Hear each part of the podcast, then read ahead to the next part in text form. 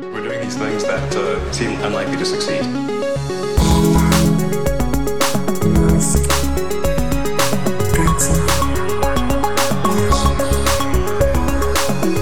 Hola a todos, bienvenidos a un nuevo episodio de Elon. Mira lo que acabo de ver en Twitter, por favor, me ha hecho ¿Vas a muchísima gracia. en Lo que vídeo? estoy enseñando ahora para los oyentes, eh, que nos vi- los visu- visualentes, Espectadores. los eh, espectadores. Exclusiva Matías. Eh, hay que ponerlo en grande. Exclusiva Matías.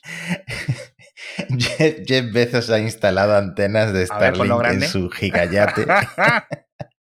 Me hace mucha gracia porque Jeff Bezos casi se lleva a tremenda demanda por, por impedir que eh, Project Kuiper, que es el Starlink de. Amazon, eh, lanzara en Falcon 9, que al final lo van a hacer, sí, van a sí, lanzar sí. en Falcon 9.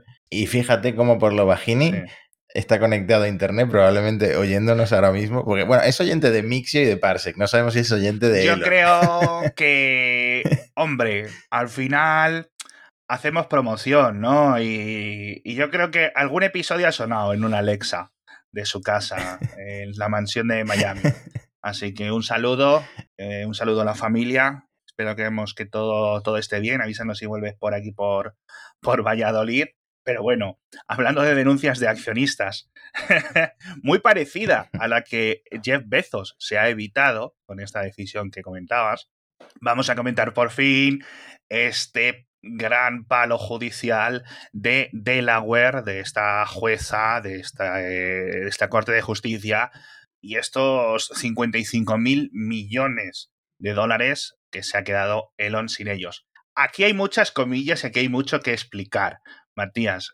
Yo tengo, yo tengo varias preguntas, ¿vale? Porque yo el- esto lo he seguido con tweets, entonces como que tengo muchas lagunas mentales, pero la primera pregunta, Delaware ¿qué es? es donde, es donde registraron Twitter, pero Tesla también estaba en Sí. Delaware, para mí esto es novedad. Sí, sí, sí, sí.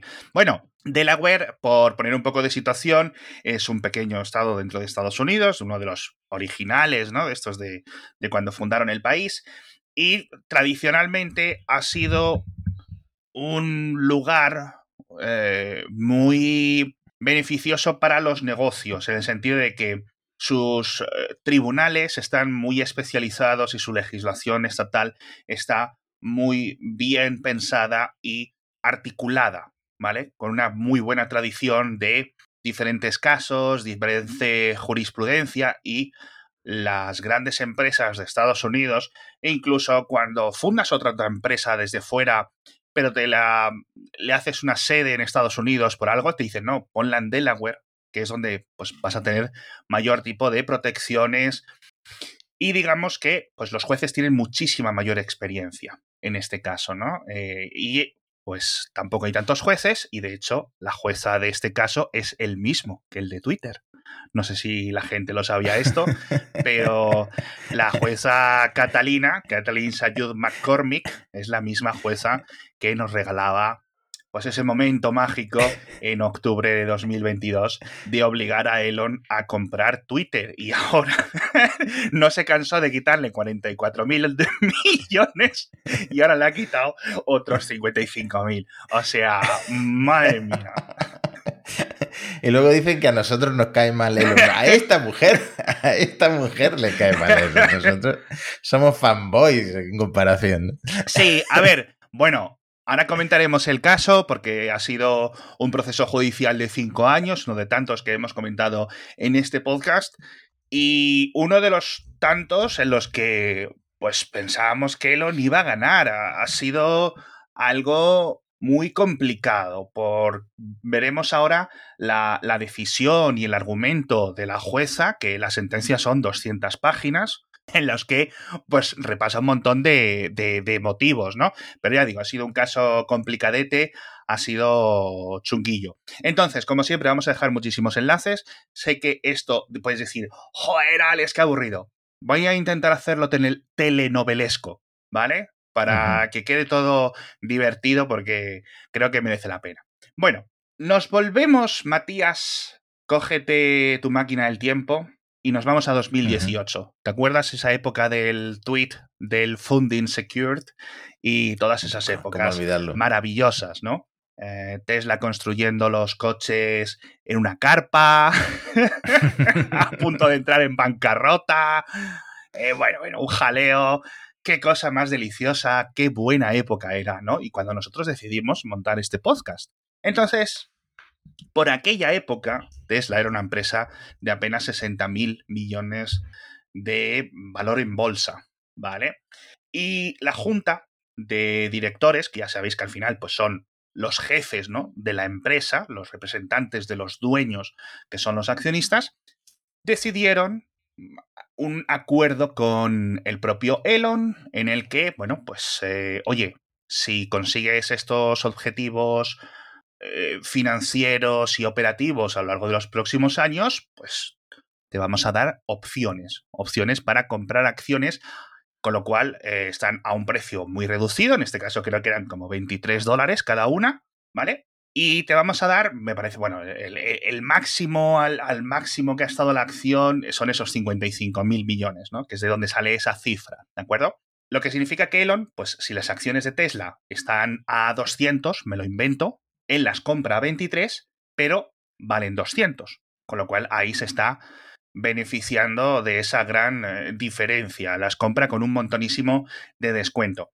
El plan por entonces era estratosférico, ¿vale? Por eso os he puesto esta, estas eh, comparativas. Tiene aquí un, el, Financial Times y varios enlaces que vamos a dejar en las notas del episodio.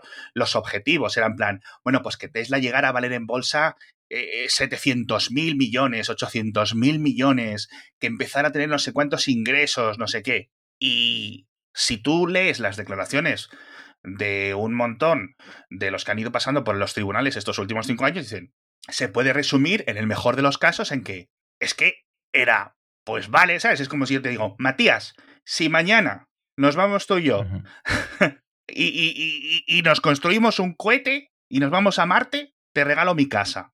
A mí qué más me da si ya estoy en Marte viviendo. Mm, es una locura, bueno, pues, y, lo, lo explicaban de una forma, en plan, no había negativo no había una parte mala de ese acuerdo. ¿Vale? Todos ganaban y en cierto sentido es así y se ha conseguido y eso sí que es una locura a nivel pues de lo que se ha conseguido financieramente. Luego ya podremos discutir, sobre todo los oyentes que están cansados en este podcast de escuchar pues, las promesas que han hecho que esa acción se haya disparado tanto. Y ahí es eh, algo que no ha considerado la jueza en este caso.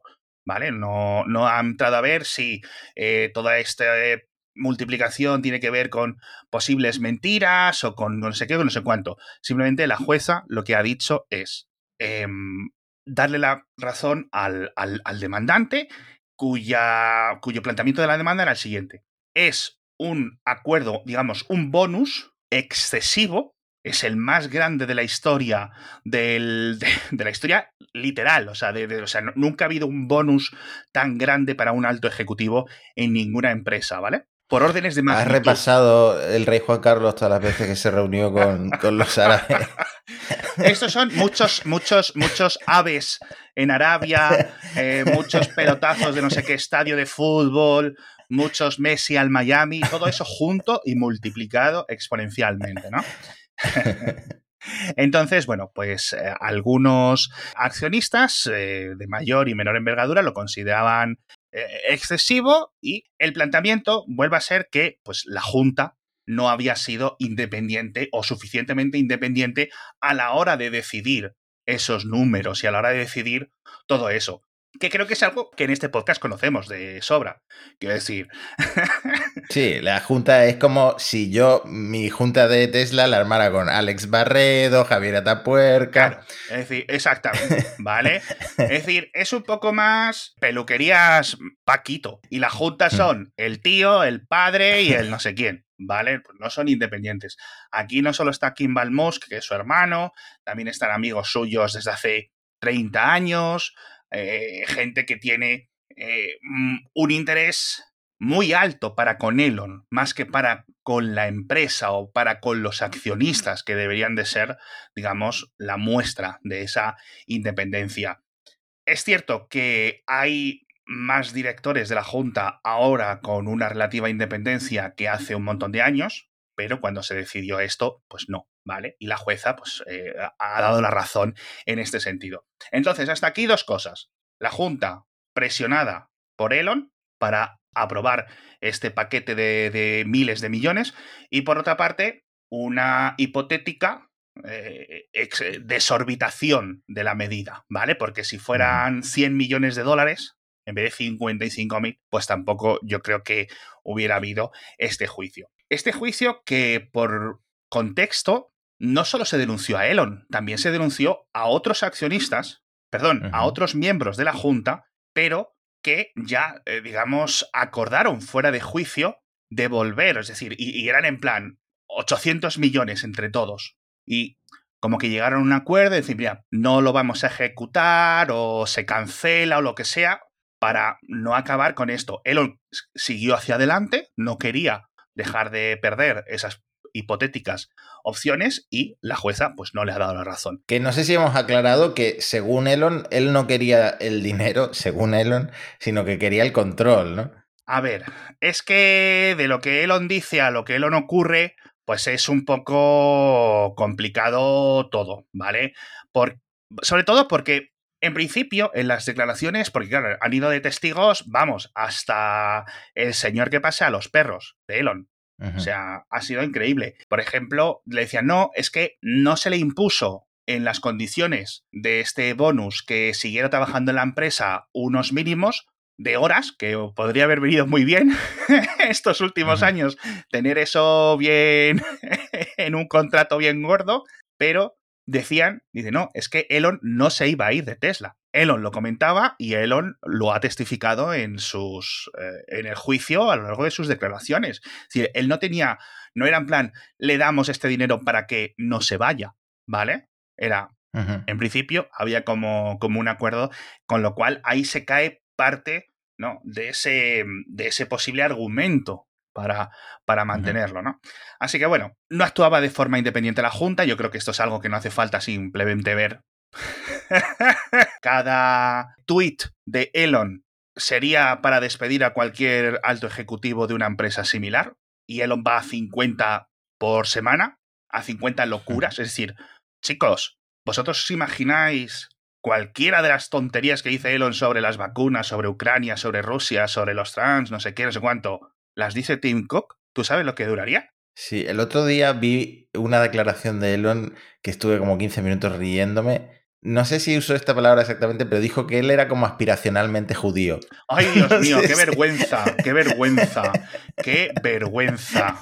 Bueno, bueno, bueno, o sea, es que no lo vi ni a comentar. O sea, no, temas religiosos, yo creo que en este programa nunca hemos querido meter, a pesar de que hemos pedido meternos en muchos fregados, pues porque, sinceramente, no hay, no hay buena sensación. Pero de la forma en la que lo dice y cómo lo dice, y sin siquiera que, que lo diga en alto, ostras, tío. Pero bueno, en fin, vamos a, a ignorarlo. Entonces, ¿cuál es el resultado de esta sentencia? Que se puede recurrir ante la Corte Suprema de Delaware. En principio, Musk tiene que devolver esas acciones que ya, le hayan sido garantizadas, es una de las decisiones de la jueza. Dice que no hay una especie, que el bonus es bastante sencillo, que no es que sea muy complicado con un montón de personas o entes de por medio, sino que es A le da dinero a B. Bueno, pues cortamos esa, ese cambio de dinero de manos, ¿vale? Entonces, eh, se cancela esa ejecución de las opciones o se quedan em, en propiedad de la compañía o lo que sea, ¿vale? Porque la mayoría de esas acciones no las ha... Elon creo que no ha ejecutado ningunas porque estaban dentro de un periodo de cinco años, ¿vale? Que tenía que garantizar hasta poder ejecutarlas. A Elon le venía muy bien ese dinero ahora.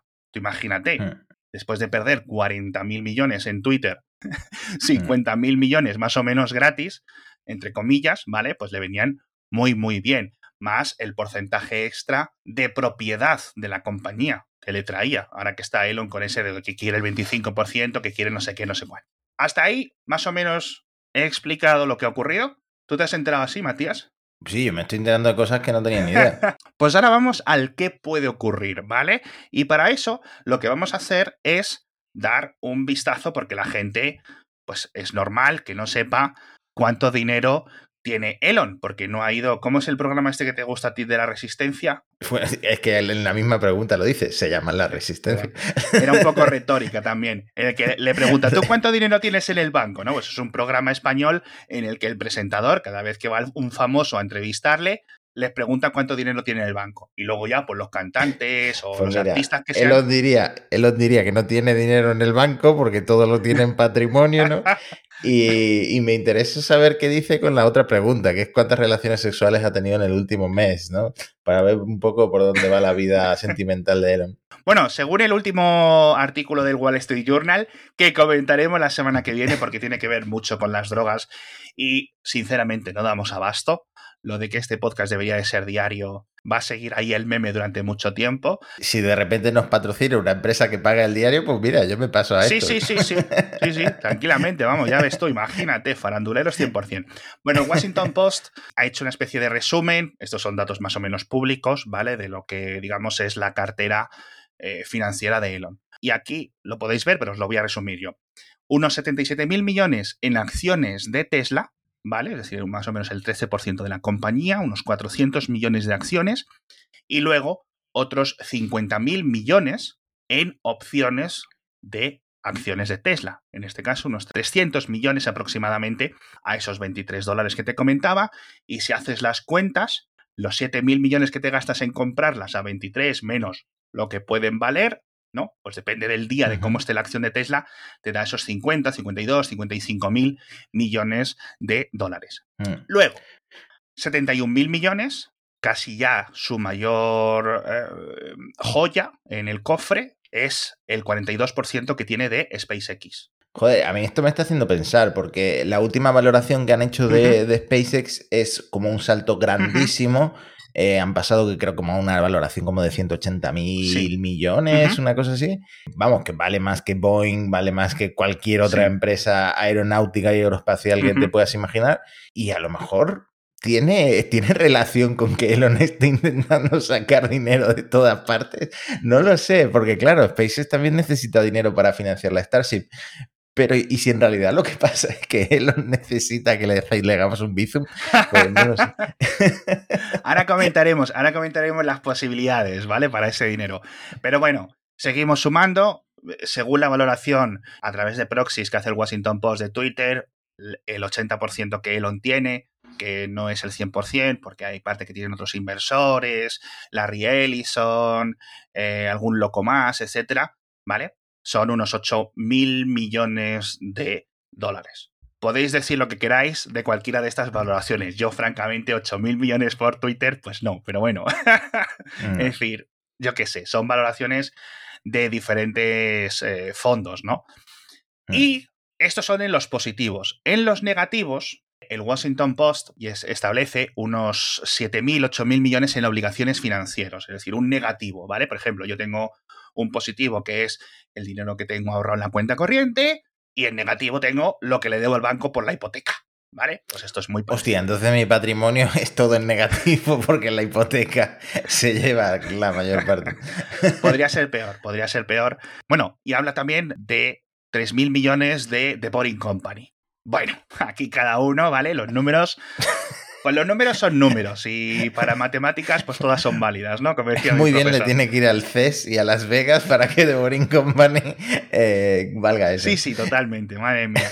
En fin, el caso es que hay una cosa que aquí no cuenta, el Financial Times sí lo resume bien, es que todas estas acciones de Tesla, ¿vale? De estos 77.000, 80.000 millones, unos 40 y algo están como colaterales, están, digamos, atados a obligaciones financieras que Elon tiene, pues, o para comprar otras acciones, o como crédito, o para pagar el jet, o, ¿sabes lo que me refiero? Digamos, Mm. para su día a día, principalmente con el tema de Twitter. ¿Vale? Principalmente ahí, pues me parece que 15.000 millones son aproximadamente desde lo de Twitter. Y eso, pues, va cogiendo intereses y, va relativamente creciendo, pero como la acción de Tesla también estaba creciendo, al banco le daba igual. Una palabra, digamos, del día a día podría ser una especie de aval. No es tan sencillo, pero bueno.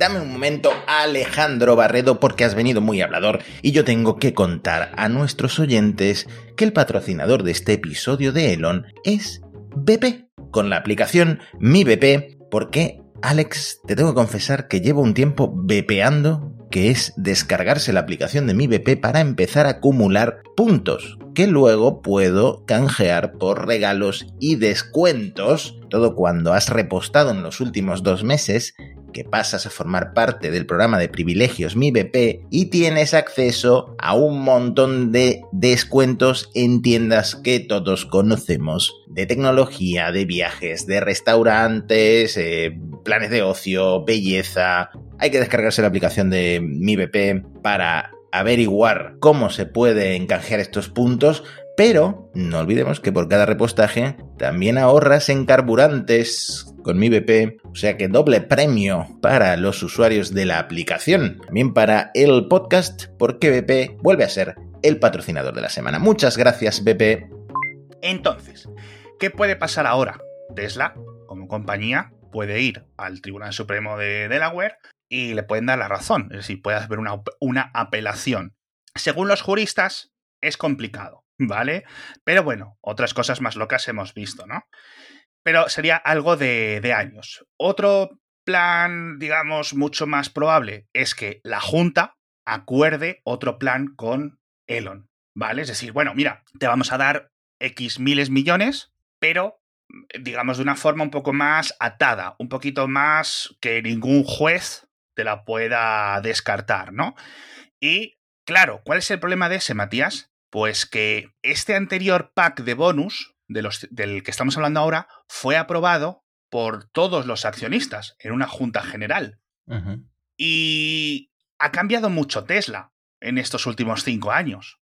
Ya no es el mismo, digamos, distribución de accionistas, ya no, e, Elon tiene mucho menos eh, porcentaje, los inversores institucionales tienen casi el 40 y algo por ciento, no, no llega al 50 por ciento, ¿entiendes? Es decir, no sería una decisión fácil de conseguir. Tendría que ser algo más comedido, seguramente, ¿vale? Y, y, muy lejos. Entonces, como Elon, hemos dicho, tiene esos 40.000, 50.000 millones en estas obligaciones financieras, que justo son los que les han quitado la jueza, ¿vale? O que no los va a poder tener al menos en un tiempo, si la acción de Tesla sigue cayendo, el banco o los bancos van a decir, a lo mejor este señor no me puede devolver el dinero vamos a ver si renegociamos la deuda, de qué forma, ¿vale? No es que Elon vaya a empezar a dormir en la calle. Seguramente los bancos pierdan bastante dinero, ¿vale? De lo que le han prestado, o se renegocie de alguna forma, o lo que sea. Para que eso no ocurra, aparte de una posible renegociación con la, con la junta de Tesla, Elon puede vender sus acciones de Tesla. De esos 77 mil millones que ya tiene, puede vender parte y listo o incluso de SpaceX, que hemos comentado que también hay otros 70 mil millones. Vendes parte, vendes un 10%, lo que sea, y ya tienes ahí una pasta grande para poder seguir a tu bola, ¿no? Mm. ¿Qué te parece? Sí. Bueno, puede poner cosas en Wallapop también, el avión. no sé. puede quitarse el café del Starbucks. Eh, puede pasarse. Son los, gastos hormiga de Elon, ¿no? Puede cortarse un poco con el globo por las noches, el Just Eat, Un Just Eat. Los viernes un poquito de arroz. ¿Eh, Elon? Eso el ayuno lo lleva bien, ¿eh? Porque físicamente está muy bien. está bárbaro. Eh, pero la, la, segunda opción más probable, más allá de una negociación, es que esto em, acelere la salida a bolsa de SpaceX para que gran parte de esas acciones de Elon eh, empiecen a estar flotando en el mercado, a estar mucho más líquidas y puedan moverlas mucho más rápido. Si no SpaceX en su conjunto, Starlink podría ser algo mm. interesante, ¿vale? No es que le dé para recuperar los 55 mil millones, pero le daría bastante, bastante, bastante tiempo. Otra opción que tú y yo conociendo Elon, a mí me parece bastante probable, y hemos visto que está con mucho conflicto estos últimos días diciendo que ¿no? o, mm, hacéis lo que yo quiero o me llevo el balón a mi casa. ¿no? Lo está haciendo una especie de juego peligroso con la Junta, con la propia compañía. Que es llegar a un acuerdo por el que Tesla compre XAI, por ejemplo.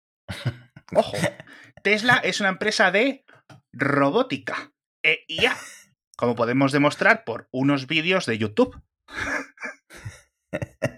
A pesar de que invierta, ¿cuánto? El 3%, el 5% de sus ingresos en I D. Tesla es una empresa de IA y de robótica, ¿no? Chavales, Tesla es una empresa que hace coches y baterías y paneles solares. No os inventáis cosas.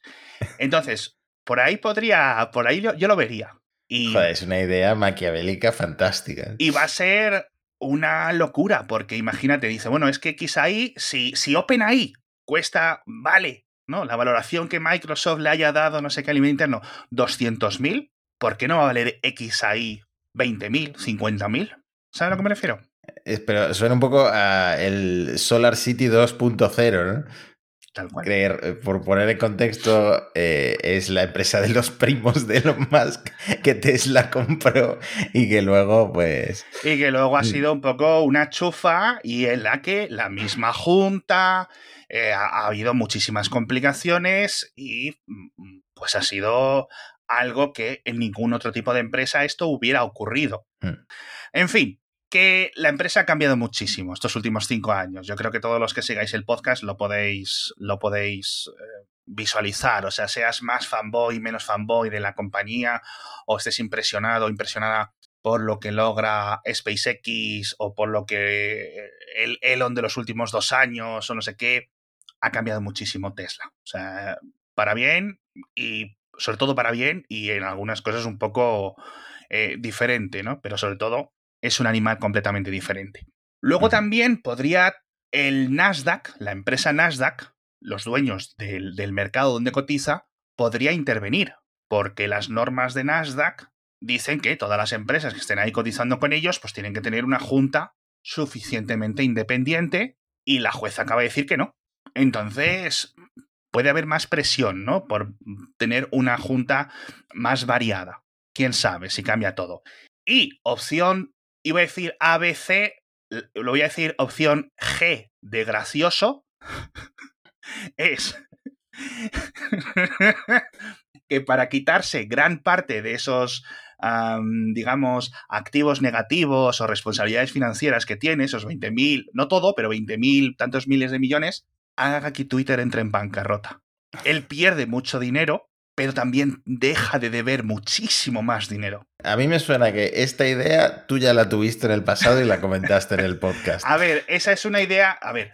Yo no sé, con estas ideas, ¿cómo no eres millonario? O, pues lo eres y, lo estás ocultando, porque, vamos, deberías llevar por lo menos, aquí en la, eh, mafia de Puerto Banús de Marbella le podrías llevar las cuentas a, a esta gente.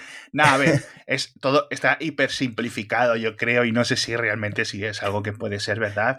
Y sobre todo el daño reputacional para Elon sería terrible. Y al final lo hemos visto. Elon admite muchas cosas, mucho dolor, mucho sufrimiento, es capaz de dejar de hablarse con sus hijos, no sé qué, pero hay una cosa que lleva muy mal, y es que la gente no piense que es un genio o que piense que es un perdedor. Eso lo lleva muy, muy mal. Y si después de gastarse 40 mil millones en Twitter, dos años después la bancarrota, sería la peor operación financiera de la historia. Y en todos los estudiantes de negocios, todas las escuelas de ingeniería, de jefes de producto, todos los institutos de estas donde se enseñan estas cosas, va a aparecer la cara de Elon en grande en los libros de texto cuando digan el peor, la peor decisión financiera barra ingenieril de la historia en vez de estar asociada a sus cohetes, a sus coches eléctricos, a lo que sea. Sí, de hecho, me estaba acordando antes cuando has dicho mm, el 2018 fatídico de Tesla y todos esos momentos vergonzantes. Eh, hace nada, dos días, eh, fue el aniversario del lanzamiento del, del Falcon Heavy, que fue en 2018. Entonces, fíjate qué, contrastes puede haber en un mismo año para Elon. De hecho, una mm. de las partes que mm, ha sido recurrente durante las primeras, em, en la sentencia, pero que ha recapitulado todas las declaraciones de los testimonios, etcétera, era que Elon dejaba la junta de OpenAI en 2018 para centrarse en Tesla. y mm, esa era una de las razones por los que la Junta no veía ese bonus como retención de Elon. Es decir, un montón de piezas del puzzle eh, muy complicadas, muy complicadas, muy complicadas. En fin, yo no sé qué es lo que va a ocurrir. Yo sinceramente creo que acabarán haciendo un tipo de renegociación, etcétera, porque, francamente, se tienen los dos. ¿Has visto Rasca y Pica? Que siempre se están matando. Ichi Scratch. ¿Cómo se dice en Latinoamérica? Rasca y Pica. Estos, eh? Pica, y da, pica y ¿Pica y Dali o Dali, Dali y Pica? no, Dali es lo de ChatGPT. Pica y Pica y Dali, Pica y Dale, Pica y Rasca.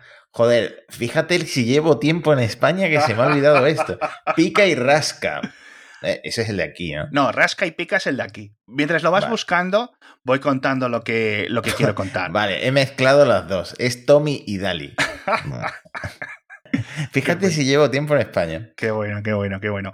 Bueno, lo que quería decir es que en, este ataque constante en el, o en este posible combate, eh, por poner un poco de término más bélico, Elon quiere más porcentaje de Tesla para, ¿no? Pues según dice él, para poder asegurarse que no sé qué, que no sé cuánto, y que si no, se iría a montar una empresa de robótica, una empresa de IA por separado. Que por otra parte, no sé cómo, por qué lo habla como si fuera un hipotético cuando ya lo está haciendo. Sí, es verdad, me llamó la atención lo mismo, ¿no? En plan, ¿qué pasa si fundo una empresa? Pues ya lo has, hecho exactamente eso, no sé, no sé qué, qué, argumento es este. Así está la cosa, ¿no? A lo mejor no, no, quiere, no quiere unir puntos. Pero la Junta puede decirle, no te vamos a dar esto porque no estás en la empresa. Es decir, quiere decir, no te estás pasando, llevas años y medio sin aparecer por las oficinas, tío.